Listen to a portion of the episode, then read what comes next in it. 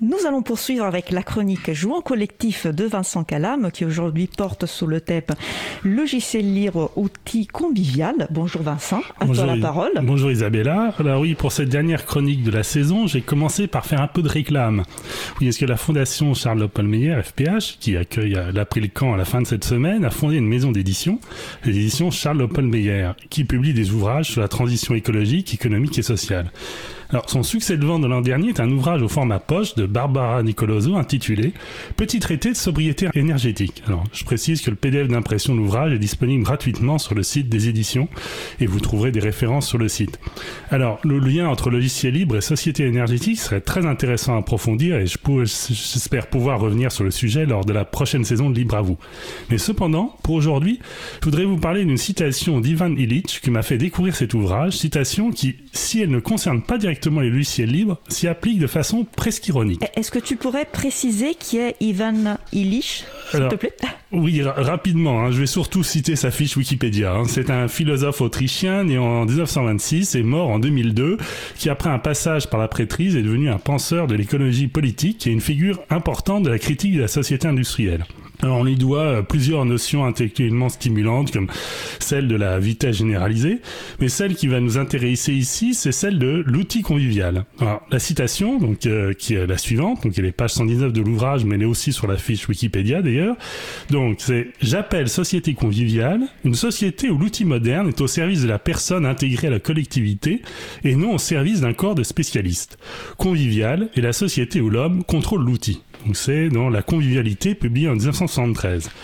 Et Barbara Nicoloso, dans, dans l'ouvrage petit, Le Petit Traité, rajoute à la suite de la citation elle, donc la convivialité, permet de s'émanciper des systèmes sociotechniques en encourageant les personnes à s'épanouir en accomplissant les choses elles-mêmes et en partageant leur savoir-faire et connaissances avec autrui. Donc voilà, je crois, je, pense que c'est une définition qui irait très bien au logiciel libre, n'est-ce pas, hein, je crois. Et on pourrait même dire que le logiciel libre est l'outil convivial par excellence. Euh, tu avais parlé d'ironie à propos de cette situation? Oui, parce que je, pense que toute personne qui a fait de la promotion de, logiciels libres a subi, j'en suis sûr, un jour ou l'autre cette remarque.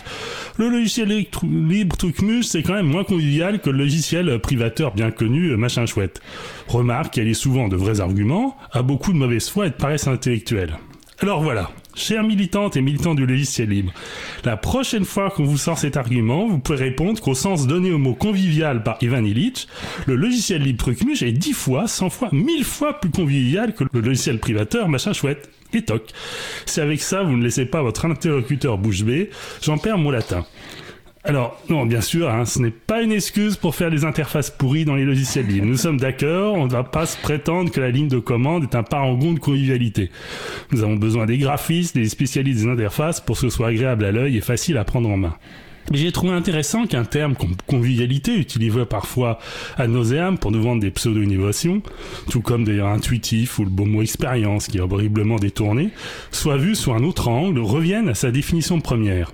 En effet, d'après Larousse, le premier sens du mot convivialité est la capacité d'une société à favoriser la tolérance et les échanges réciproques entre les personnes et les groupes qui la composent.